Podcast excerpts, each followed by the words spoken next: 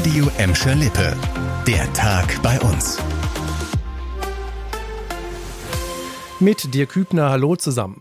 Da der Sperrmüll, dort die alten Autoreifen, wilde Müllkippen scheinen in letzter Zeit immer mehr zu werden, in vielen Städten, auch in Gelsenkirchen. Hier wird die Zahl der gemeldeten illegalen Müllkippen in diesem Jahr so hoch sein wie noch nie.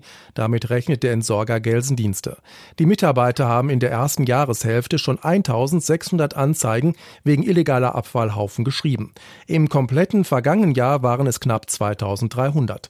Um die Verursacher der wilden Müllkippen zu finden und sie zur Kasse zu bitten, haben die Gelsendienste mittlerweile acht Mülldetektive im Einsatz.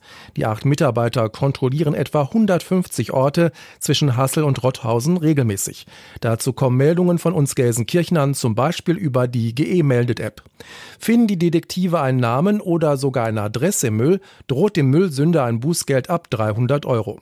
Mal ein erschreckender Vergleich. Im vergangenen Jahr haben die Gelsendienste so viel illegalen Müll entdeckt, dass man damit ein ganzes Fußballfeld bedecken könnte. Um die Müllflut zu bekämpfen, hat der Entsorger zuletzt weitere Mülldetektive eingestellt. Nicht nur der Müll ist ein großes Problem in unseren Städten, auch der Lärm raubt vielen Menschen den Nerv, auch vor allem dann, wenn er von rücksichtslosen Nachbarn kommt. Ein solcher Lärmhotspot ist das Problemhochhaus Steinstraße 72 in Gladbeck. Jetzt will die Stadt mehr Druck auf problematische Bewohner machen, denn ein Lärmgutachten hat gezeigt, dass es dort zum Beispiel durch lautstarke Treffen von Gruppen oder durch Musik deutlich zu laut ist.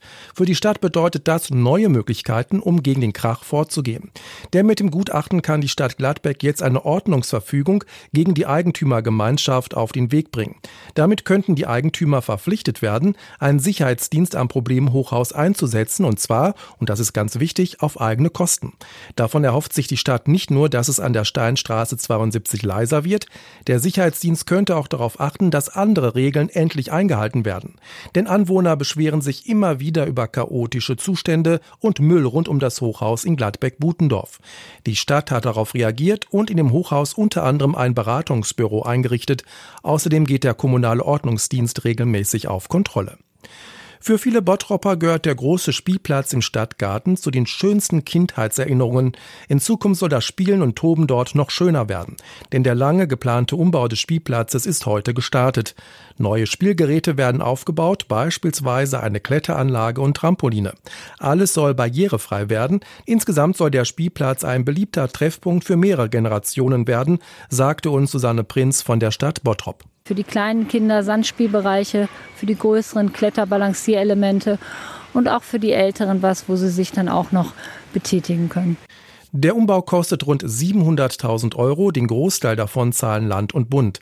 Während der Arbeiten bleibt der Spielplatz leider gesperrt. Spätestens Ende des Jahres soll aber Spielen und Toben im Bottropper Stadtgarten wieder möglich sein. Das war der Tag bei uns im Radio und als Podcast. Aktuelle Nachrichten aus Gladbeck, Bottrop und Gelsenkirchen findet ihr jederzeit auf radio und in unserer App.